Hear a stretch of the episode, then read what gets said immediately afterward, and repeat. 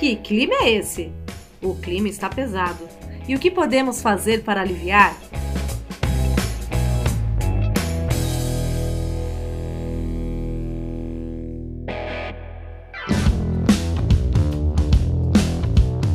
Olá, sejam muito bem-vindos ao Que Clima é Esse? O podcast que fala sobre as mudanças climáticas que já estão acontecendo e como elas impactam o nosso cotidiano. Afinal, por que estamos passando por esse climão em várias áreas? Contaremos com a experiência e os relatos da equipe do projeto Semeando Água, uma iniciativa do IP, o Instituto de Pesquisas Ecológicas, patrocinado pela Petrobras, por meio do programa Petrobras Socioambiental, e a presença de convidados que entendem muito do assunto. Mas aqui não falaremos apenas de problemas, mas também de soluções que já estão sendo praticadas por pessoas, organizações e empresas e também o que podemos fazer para aliviar essa crise socioambiental. E no episódio de hoje, vamos finalizar nossa temporada falando sobre a importância e a necessidade do envolvimento de diversos setores da sociedade na causa socioambiental. Também falaremos sobre o que o projeto Semeando Água realizou nos últimos anos e quais são os desafios para o futuro. Também conheceremos um pouco mais a história do IP e de outros projetos do Instituto, que atua em quase todos os biomas do Brasil. Qual a relação entre ciência, educação ambiental, geração de renda, envolvimento comunitário, conservação e mudanças climáticas? E para falar sobre tudo isso, temos o prazer de contar novamente com a presença do Alexandre Ueso, doutor em Ecologia de Paisagens, pesquisador e professor do IP e coordenador do projeto Semeando Água. Alexandre, seja muito bem-vindo novamente. Muito obrigado, Gustavo. É um prazer estar aqui e dessa vez falar um pouquinho mais em detalhes sobre o projeto Semeando Água. Perfeito. E também temos a honra de contar com a presença da Suzana Pádua. A Suzana, ela é cofundadora e presidente do IP e da Escola Superior de Conservação Ambiental e Sustentabilidade, a ESCAS. A Suzana, ela é doutora em Desenvolvimento Sustentável com mais de 35 anos de atuação em educação ambiental. Ah, mas não para por aí não. A Suzana também é Fellow Ashoka, líder Avina, empreendedora social na Fundação Schwab Folha de São Paulo e scholar do Russell E. Train Education for Nature, membro da Comissão de Educação e Comunicação da IUCN e já recebeu diversos prêmios nacionais e internacionais nas áreas de empreendedorismo, sustentabilidade e conservação. Ou seja, nada melhor do que ter a presença da Suzana no último episódio da temporada. Então, Suzana, muito bem-vinda ao Que Clima é Esse? É uma honra ter a sua participação. Muitíssimo obrigada, eu estou muito orgulhosa de fazer parte dessa história, de um projeto tão lindo e mais uma vez um projeto do IP que me honra muito fazer parte. É uma trajetória muito linda.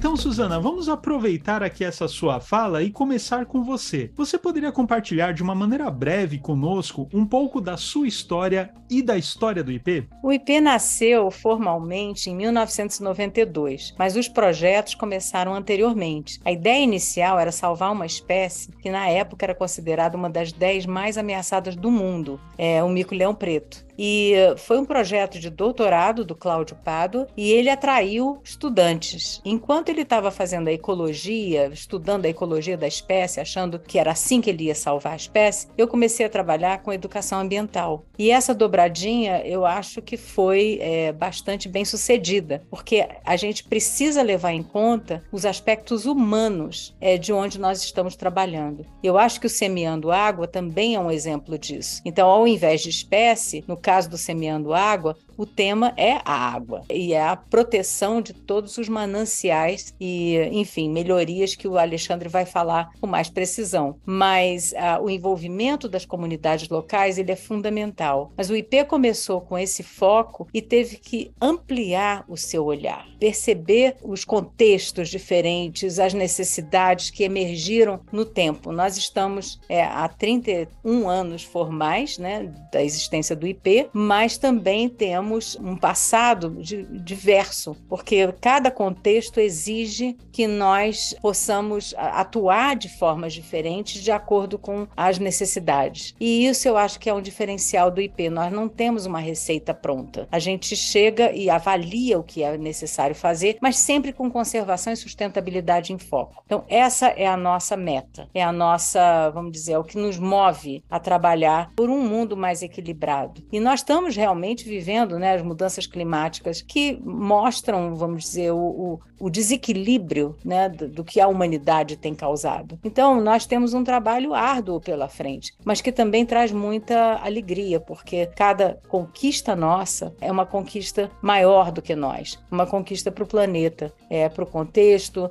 para as comunidades onde nós atuamos, e ela é grande. E também temos é, a alegria de ter um braço educacional no IP. Então, esses estudantes que vieram no início, hoje são coordenadores de projetos. E eles também estão formando gente. E nós temos uma escola, que é a Escola Superior de Conservação Ambiental e Sustentabilidade, a ESCAS, onde nós também oferecemos tudo que a gente aprendeu em cursos curtos, no mestrado e no MBA. Então, essa, assim, é, num resumo muito rápido, essa é a história é, do IP. Perfeito, Suzana. Muito interessante tudo que você colocou sobre IP, principalmente essa questão dos contextos, né? Vocês não têm uma receita de bolo que ficam replicando em cada projeto, né? Cada projeto tem demandas específicas, variáveis específicas. Então, esse olhar sensível de vocês é algo que me chamou muita atenção na, na sua fala. Bom, agora jogando a bola para Alexandre. Alexandre, você poderia nos contar também um pouco como e por que começou o projeto Semeando Água e também falar da importância de projetos como esse no contexto em que vivemos de preocupação constante com a água e mudanças climáticas? Bom, em primeiro lugar, eu queria dizer que é, é uma honra né, compartilhar esse episódio do podcast com a Suzana, que é uma inspiração para todos nós que, que, trabalhamos no IP. Mas em relação à pergunta, né, na realidade a gente iniciou com uma pergunta, né? Foi tentando entender qual que é a situação né, naquele momento, em termos ambientais e socioeconômicos do Cantareira. Ou seja, a gente fez um diagnóstico né, para levantar é, dados com os proprietários de terra da região, fazendo é, mapas né, de alta resolução também. Ou seja, a gente fez um diagnóstico como o médico faz um diagnóstico num, num paciente, né, para entender então quais são os desafios né, relacionados com esse paciente, que nesse caso é o sistema Cantareira. Né? Então, o sistema Cantareira que a gente sabe né, que é um, é um, dos principais sistemas de abastecimento de água da região metropolitana de São Paulo e também da região metropolitana de Campinas. Né? Então, e o que a gente verificou é que os desafios que a gente tem no Cantareira, na realidade, eles não são muito diferentes de outras regiões do Brasil e também de outras regiões do planeta. Né? No entanto, é, aqui na região a gente tem uma, uma questão que é mais emergencial, justamente né, pelo Cantareira abastecer mais de 7 milhões de pessoas na região metropolitana de São Paulo, o que torna ainda as ações né, é, de conservação mais é, relevantes e mais emergenciais aqui nessa região. Né? Bom, mas se a gente pensar, né, como tem sido a ocupação do solo de forma geral, não só no, no Cantareira, mas em outras regiões onde a gente tem esse é, estado de degradação né, ambiental muitas vezes, o que a gente observa são monoculturas, né, que têm alta dependência de, de insumos externos. Você, isso né, faz com que você tenha uma degradação do solo, uma degradação dos recursos hídricos, da biodiversidade. Né? Então, isso leva também ao aumento né, da, das, dos efeitos relacionados com a mudança climática, né, ao, ao aquecimento global. E, em geral, né, isso, é, isso é um pouco diferente do Cantareira. Se a gente pensar assim, ah, mas quem que ganha e quem que perde né, com, com esse tipo de, de uso do solo? Né? Então, geralmente, o que acontece é que o bônus fica para os grandes produtores, né, principalmente aquelas grandes monoculturas. Né? Então, uh, o que acontece é que apesar né, de, de, haver essa degradação e cada vez uma dependência maior desses insumos, como é, essas propriedades são muito grandes, acaba fazendo com que você tenha um lucro relacionado com, com essa atividade que fica para o produtor. No entanto, o ônus dessas ações acaba ficando com toda a sociedade. Isso é diferente no Cantareira, porque no Cantareira a, a gente tem pequenas propriedades, né? E esse uso do solo foi sendo realizado durante décadas e décadas, utilizando técnicas muito tradicionais e muito antigas né, de uso do solo. Então, se a gente voltasse provavelmente né, 100 anos atrás no Cantareira, a gente teria um, uma utilização é, do solo muito semelhante com o que a gente tem atualmente. No entanto, esses anos todos fizeram que você tivesse uma degradação muito grande também. Né? Então, por isso que é, o que a gente identificou que é fundamental a gente pensar em formas alternativas para esses sistemas produtivos, né? não só pensar na questão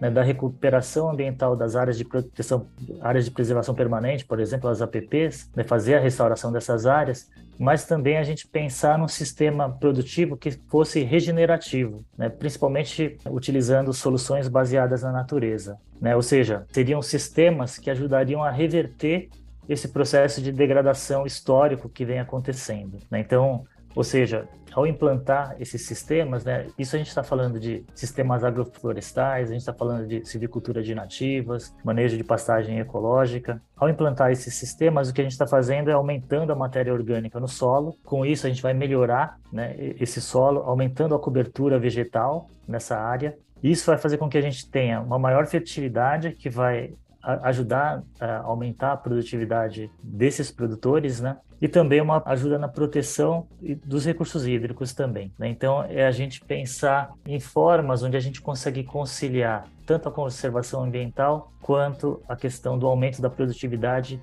e renda para esses produtores que vivem nessa região do sistema Cantareira.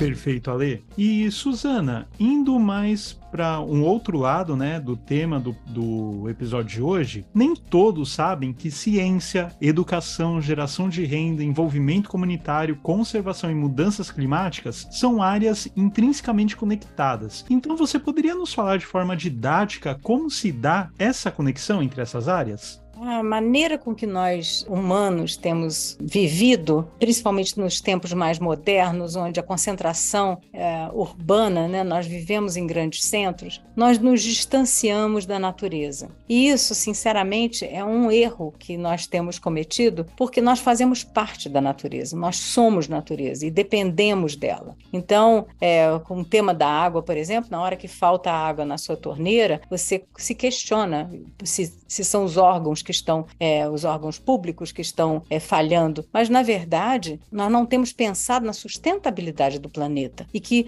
isso é tudo interligado. A ciência ela é a base para a ação na nossa visão. Então, a gente precisa saber para poder errar menos. Nós estamos nesse momento lutando contra o tempo. Nós precisamos agir com muita urgência para poder reverter ou mitigar e os efeitos das nossas próprias ações. Então, a ciência é a base para a ação, mas ela não é só a base de ação é, na, no campo ambiental, ela é socioambiental, ela é tudo, porque a gente precisa agir de maneira a integrar todo todos os campos. A separação, quem fez fomos nós, mas a vida, ela exige esse olhar que é integrador que é de, de uma compreensão mais completa, mais holística. Então, essa visão, eu acho que ela precisa voltar a, a, a existir, porque nós precisamos começar a valorizar a vida como um todo. Então, é, existe uma vida imensa nos solos que precisam ser protegidos, e esse solo é o que, na verdade, faz com que a água é, seja é, absorvida e os lençóis freáticos possam existir para nos fornecer uma quantidade de água e uma qualidade de água boa e assim por diante. Só que nos meios urbanos a gente nem percebe isso, a gente vive uma vida muito mais afastada de tudo isso, mas está tudo interligado. Então eu acho que a educação ambiental hoje, é, que é a minha área, ela precisa de alguma maneira trazer esse senso de pertencimento da gente com o planeta, esse senso de amor pela vida, de amor por tudo ah, que faz parte da natureza natureza. E é essa noção de que nós fazemos parte de tudo isso. E por isso a gente precisa é, não só valorizar, proteger, e trabalhar por isso, né? A gente e quando a gente faz uma coisa pequenininha, dá uma satisfação muito grande, porque a gente sente que as ações são é, para um bem maior. Eu acho que a gente precisa começar é, no nosso dia a dia a pensar o que, que dá para eu fazer que vai fazer diferença,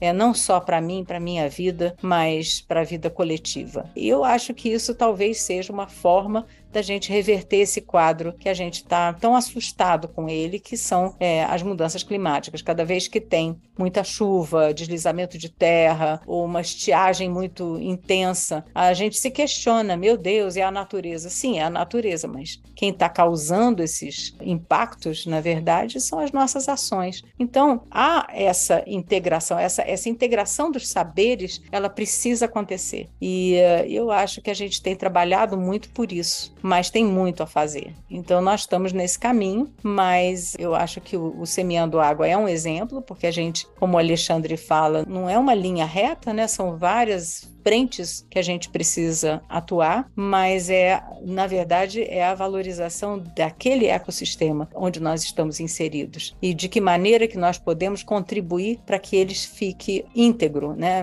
de uma forma que a natureza possa evoluir e estar bem. E a natureza estando bem, nós também estaremos bem. Essa é a compreensão que eu acho que está nesse momento faltando e que a gente precisa resgatar. Perfeito, Suzana. Você falou muito bem. E aproveitando essa ligação já que você fez com o projeto Semeando Água, eu gostaria que o Alexandre falasse de uma maneira muito prática como isso é trabalhado dentro do projeto. Você pode falar brevemente para nós, Alexandre? Sim, então, é, o, o, Semeando Água, né, ele segue o modelo de conservação do IP, né, que é justamente esse modelo multidisciplinar, né, onde a gente busca sempre a participação das pessoas e também né, essas ações elas são baseadas na ciência, no conhecimento científico científico que a gente tem atualmente sobre, sobre esses assuntos. Né? Então, a gente acredita né, que a gente só vai conseguir, de fato, né, uma conservação integral dos recursos hídricos na região do, do Cantareira, com esse envolvimento das comunidades, das pessoas, dos proprietários que vivem na região. Ou seja, a gente precisa fortalecer essas pessoas. Né? Aquela questão que eu estava mencionando anteriormente, né, desse histórico, né? porque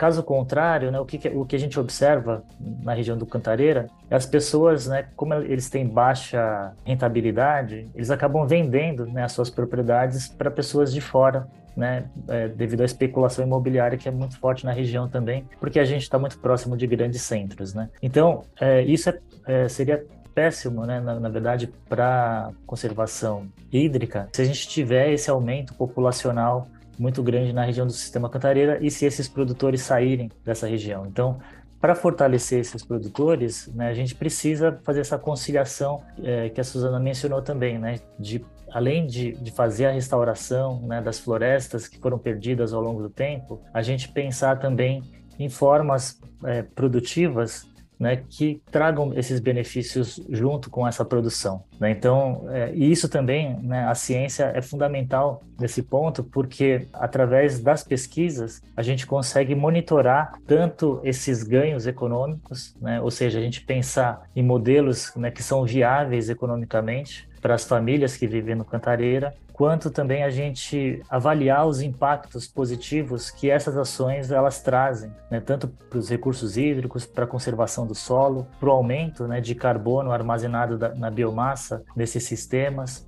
e também para a biodiversidade. Né? Então, é a gente aumentar o conhecimento né, que existe também para essa região do sistema Cantareira e trazer novas tecnologias também, porque também não basta a gente só pensar na população que está atuante é, atualmente no Cantareira. Né? A gente tem que pensar nessas nas futuras gerações também. Por isso que a gente trabalha com, com a questão da educação ambiental, que é justamente para mostrar para os jovens né, que a importância né, de conservar né, as bacias hidrográficas no Cantareira, mas também mostrar que tem várias alternativas, né, inclusive de trabalhos futuros para eles que envolvem essas novas tecnologias, que envolvem é, uma produção mais moderna, né, que possam de fato atrair esses jovens a permanecer na região, né, e não a procurar empregos, por exemplo, nas, nas grandes cidades, né, onde a gente sabe que a situação que eles vão encontrar nas grandes cidades muitas vezes né, é, vai ser muito pior do que, do que ele encontra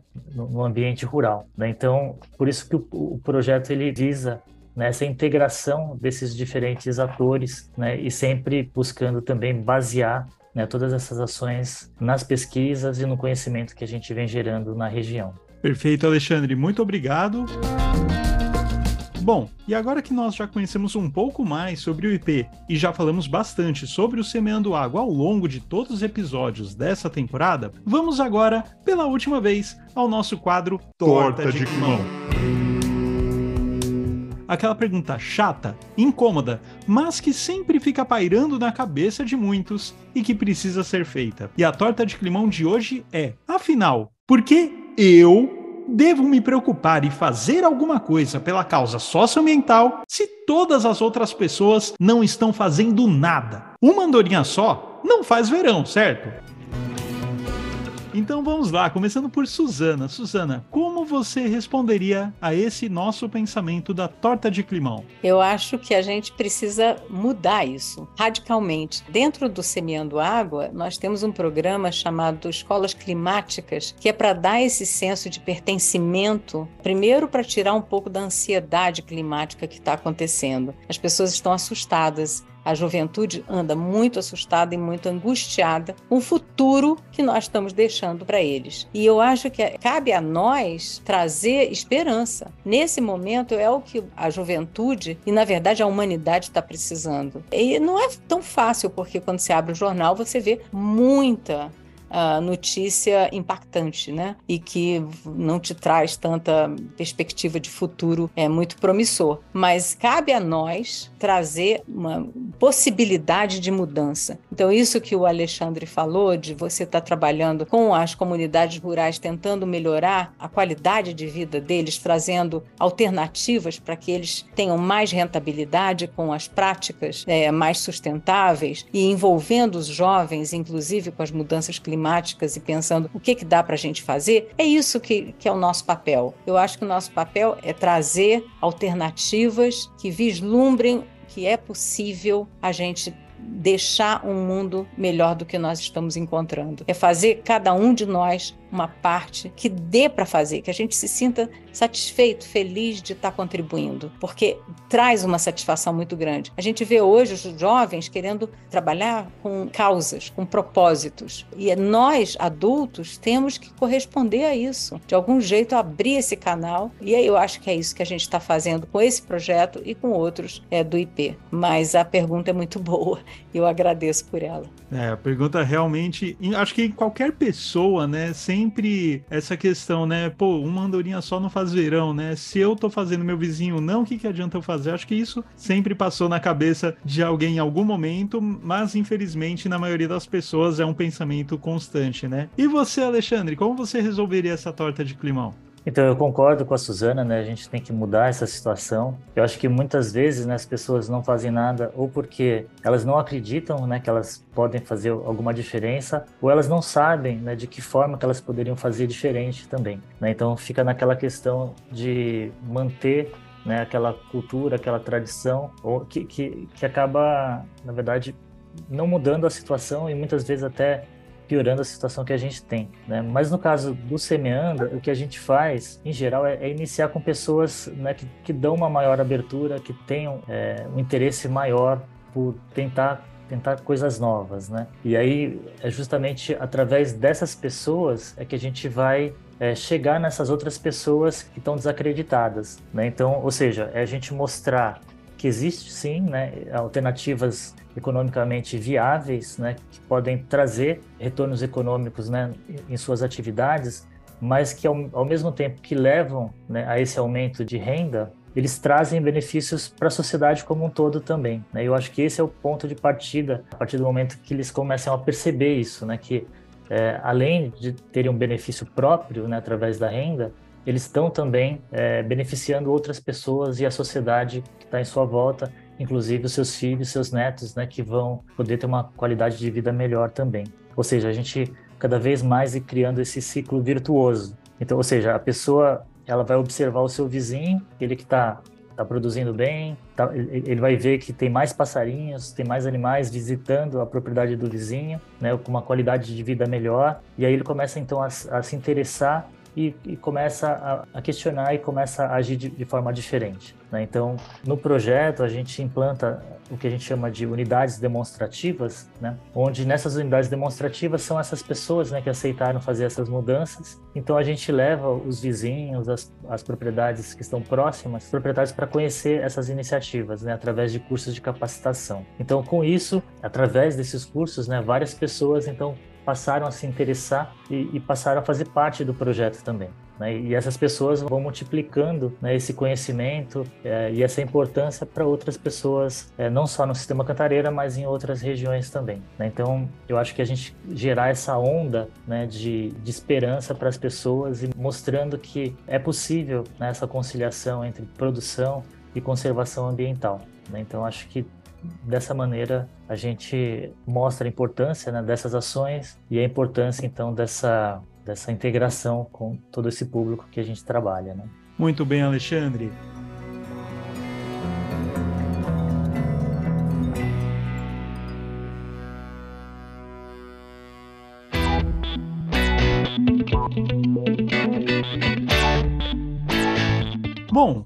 Com isso, vamos para o nosso último bloco do programa, para o quadro Tá Pintando um Clima onde falaremos sobre ações e exemplos para deixar o clima mais leve e também mais envolvente. Bom, Alexandre, o projeto Semeando Água ele nasceu em 2013 e atualmente, no momento em que estamos gravando esse podcast, ele está em seu terceiro ciclo, que teve início no ano passado, em 2022. Você poderia falar quais estão sendo os resultados deste terceiro ciclo? Bom, então se a gente quantificar, né, o, que, que já foi feito entre é, início de 2022, né, até agora, né, em 2023, então a gente nesse ciclo a gente trabalhou em 20 propriedades rurais, é, a gente fez cerca de 300 hectares, né, de planejamento, ou seja, a gente colocou nos mapas, né, os sonhos das pessoas, né, o que que elas gostariam de implantar em suas propriedades, né, em 300 hectares. A gente implantou 25 hectares, né, de sistemas produtivos sustentáveis. A gente trabalhou na restauração de 100 hectares hectares né, de, de floresta nativa, em áreas, principalmente em áreas de preservação permanente, né, que são aquelas que protegem nascentes e rios. É, a gente fez cursos de capacitação também, né, onde a gente atingiu mais de 180 produtores né, em, nos vários municípios que fazem parte da região do Sistema Cantareira. E na parte da, das escolas climáticas, né, foram implantadas seis escolas climáticas em escolas públicas da região, né, onde cerca de 100, é, 1.600 alunos foram beneficiados né, e 137 educadores sensibilizados né, através de, de multirões do, do, do, clima, né, que é uma, uma ação que a gente faz nessas escolas também. Né? Então, ou seja, são resultados né, que trazem muitos benefícios para as pessoas envolvidas né, é, e para o meio ambiente também, mas a gente tem que lembrar que esse, se a gente pensar na região do sistema Cantareira como um todo, na verdade a gente ainda está muito longe né, de atingir o nosso objetivo, que é justamente mudar a, a cara né, toda a região do sistema Cantareira, que tem cerca de 230 mil hectares. Né? Então, é, porque quando a gente pensa na questão da água, né, a gente não pode pensar em ações pontuais, né? a gente tem que pensar em ações integradas que acontecem em toda a, a bacia né, de, de abastecimento. Então, é claro, a gente fica muito feliz né, com, com, todos esses avanços, mas a gente sabe que o desafio é bastante grande ainda pela frente. Né? E Suzana, você e o Alexandre, ao longo deste programa, falaram sobre várias formas como alguns setores da sociedade podem ajudar na conservação do meio ambiente. Mas agora eu gostaria que você falasse como que o governo e o setor privado podem se envolver mais e por que a sua participação ela é de extrema importância. É, quando a gente começou a trabalhar com conservação, há muitos anos atrás, há muitas décadas atrás, parecia coisa de excêntrico, parecia que nós éramos fora do mundo, fora do planeta. E mesmo as famílias da gente não entendiam muito bem o que, nós fazíamos. Eu acho que é, o mundo da conservação, o mundo de você se incomodar com a natureza, com o meio ambiente, com as questões é, agora climáticas, ela passou a ser uma é, para todos. Não dá mais para a gente dizer que é só a ciência que vai cuidar, só os conservacionistas. O governo tem que entrar, os governos, na verdade, e e também o setor privado. E eu acho que a gente está exatamente dando um exemplo. Quer dizer, a Petrobras é um maior financiador desse projeto e tem outras empresas que também estão envolvidas em compensar carbono nesse momento. Agora, os governos, principalmente, porque eles são os depositários, vamos dizer assim, ou os, os, responsáveis pela proteção de grandes áreas. Então, as unidades de conservação, por exemplo, que é onde a gente ainda tem uma biodiversidade marcante no Brasil, é, estão debaixo dos guarda-chuvas de governos, ou, ou, municipais, ou estaduais, ou federal. E eu acho que é por aí. A gente precisa estar tá contribuindo e todos juntos. Não dá mais para ser só os conservacionistas e só os excêntricos. Nós não somos mais considerados excêntricos. Hoje nós galgamos um, um patamar que, infelizmente, pela necessidade, mas eh, poderia ter sido muito mais amoroso o processo. Mas hoje a gente vê que os efeitos das nossas ações estão exigindo realmente o envolvimento de todos. E eu acho que é, que é por aí. E a gente está trabalhando com todos, né? Na verdade, o IP, eu acho que a gente trabalha em todos os projetos, a gente tem esse, essa interface né, de trabalhar é, integradamente. E é isso. A gente precisa estar aberto a contemplar todas as expectativas e as necessidades mas mantendo o nosso rumo, o nosso propósito maior, que é a proteção da biodiversidade do Brasil, uma das mais ricas ou talvez a mais rica do planeta. O brasileiro tem essa responsabilidade. E eu acho que essa responsabilidade ela não deve ser um fardo, e sim um ato de amor. Todos nós precisamos estar integrados e unidos pela proteção dessa riquíssima diversidade que é encontrada na nossa natureza. Perfeito, Suzana. E com relação a essa questão do governo e do setor privado, Alexandre, você teria algum breve comentário a respeito disso que a Suzana comentou? Eu concordo com a Suzana, né? É fundamental essa integração desses diferentes setores, né? Porque se a gente pensar nas bacias do Cantareira, né? Então a gente tem as pessoas que vivem dentro dessas bacias, né, é, nesses 230 mil hectares, mas a gente tem toda uma população ajusante, né, e empresas também que dependem, né, desse recurso hídrico, né, para o seu abastecimento e para suas atividades também. Então é fundamental, né, que a gente faça uma conexão entre essas populações, né, e é, no que a gente pensar em políticas públicas, elas são fundamentais para justamente dar escala a essas ações que a gente vem fazendo nessas diferentes propriedades. Né? Então, é através das políticas públicas, através de incentivos né, de, de conversões de sistemas produtivos para práticas sustentáveis, é que a gente vai, de fato, mudar a cara do, do sistema cantareira. Né? Ou seja, a gente ganhar volume né, em termos dessas ações para que isso aconteça, de fato, de maneira integral nas bacias né, que, que compõem o sistema cantareira. Né? E as empresas né, que estão ali a jusante é, e dependem né, da, desses recursos hídricos, a gente viu né, durante a crise que várias delas né, tiveram os seus negócios é, ameaçados né, pela falta de água. Né. A gente sabe que elas têm uma, um papel importante na sociedade. Né? A gente sabe que os produtos né, que, que as empresas é, geram beneficiam também boa parte da sociedade. Mas a gente tem que pensar também que essas empresas elas também têm externalidades negativas. Então, elas, por exemplo, utilizam água, elas geram a emissão de, de carbono na atmosfera atmosfera. Então, é fundamental a gente pensar o quanto né, que essas empresas de fato né, estão gerando essas externalidades negativas, né, para a gente pensar em formas de compensação. Então, seria uma, uma forma também da gente conseguir recursos né, para mais ações acontecerem na região do sistema Cantareira e, ao mesmo tempo, você aumentar a segurança hídrica para essas próprias empresas e para as pessoas que estão a jusante do sistema Cantareira, ou seja, que, que estão abaixo da, da, das barragens do Cantareira. Né? Então, é, ou seja, é fundamental né, essa conexão entre esses diferentes atores né, que de alguma maneira estão relacionados com o Cantareira. É isso que a gente busca também através do projeto, né, encontrar formas né, e caminhos de fazer essa ligação e pensar em políticas públicas também que possam direcionar né, ações de sustentabilidade para essa região. Bom, pessoal, e agora para finalizarmos este episódio, né, o último episódio dessa temporada do Que Clima é Esse, eu gostaria que a Suzana e o Alê fizessem um resumo uma frase, um tweet para essa seguinte pergunta: Como mudar o mundo para um lugar melhor e despertar nas pessoas a paixão pela natureza? Eu sei que vocês já falaram ao longo do episódio inteiro várias formas, mas eu gostaria que aqui, nesse trechinho final, vocês resumissem tudo isso em uma breve frase. Começando por você, Suzana.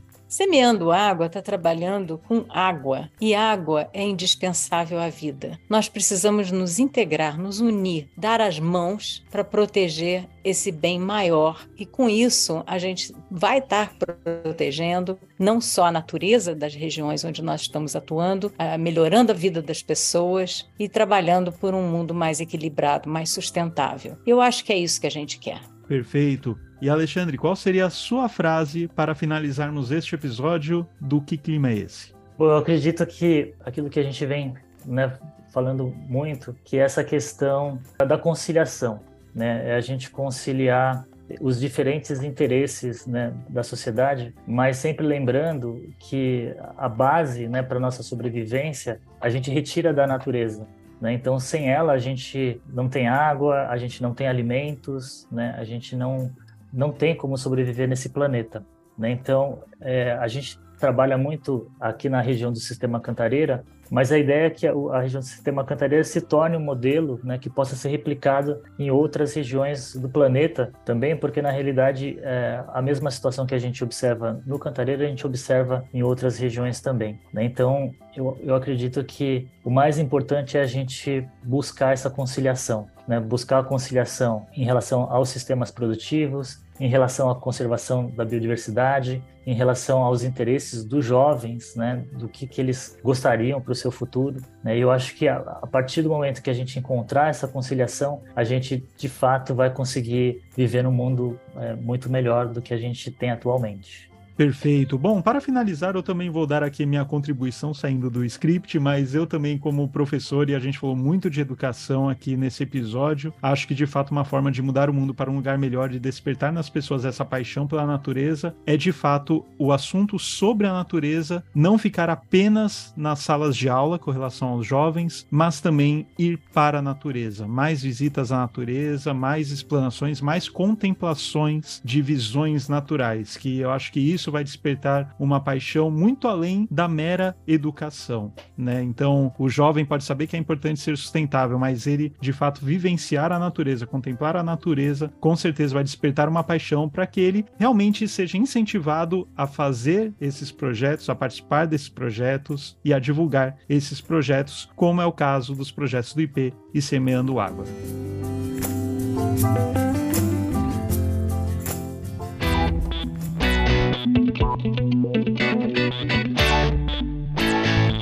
Bom, pessoal, e é claro que nós não poderíamos nos despedir antes de abrir espaço para Carol Campos, comunicadora do projeto Semeando Água e uma das principais responsáveis por todo o projeto desse podcast Que Clima é Esse? Então, é um prazer fugirmos do script para dar esse espaço para a Carol. Carol, por favor, o microfone é seu. Olá, pessoal. Eu gostaria de agradecer todas as pessoas que estão ouvindo esse podcast. Eu gostaria de agradecer o Gustavo, que nos guiou ao longo de toda essa jornada, a Carol, que esteve no backstage comigo também, e todas as pessoas da GUP Comunicação que participaram, e todos os nossos convidados que participaram ao longo da temporada. Como a gente sempre reforçou, a participação de todos é sempre muito importante. Muito obrigada a todos. Nós que agradecemos essa maravilhosa oportunidade, Carol. E pessoal, é neste clima de engajamento e compartilhamento de sonhos que nós nos despedimos por aqui. Eu queria agradecer muito a toda a equipe do Semeando Água, toda a equipe do IP e, claro, principalmente aos nossos convidados, Suzana e Alexandre. Muito obrigado por participarem desse último episódio do Que Clima é Esse?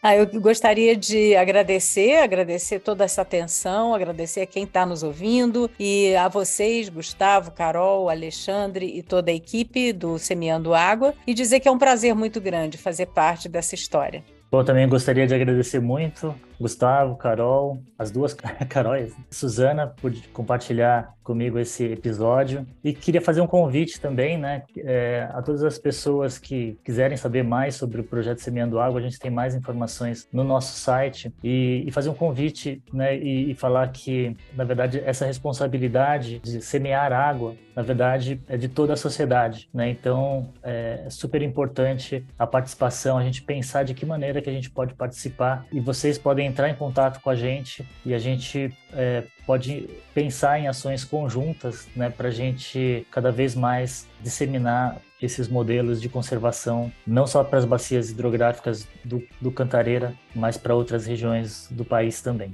Muito obrigado. Bom, e se você que está nos ouvindo quiser saber mais sobre o projeto Semeando Água e contribuir de qualquer forma, entre em contato conosco. Ajude a divulgar esse podcast e outras informações socioambientais, desconstruindo preconceitos e desinformação e compartilhando conhecimento. Todas as contribuições contam. Somos todos parte deste grande ecossistema. Então, seja você também uma semente. Acesse nosso site semeandoagua.ip.org.br. Ó, vou falar de novo para você anotar aí direitinho, tá? O site é semeandoagua.ip.org.br. E esse foi o último episódio do podcast Que Clima é Esse? Uma produção do projeto Semeando Água, uma iniciativa do IP, o Instituto de Pesquisas Ecológicas, patrocinado pela Petrobras por meio do programa Petrobras Socioambiental. Muito obrigado por ter nos acompanhado até aqui e até uma próxima.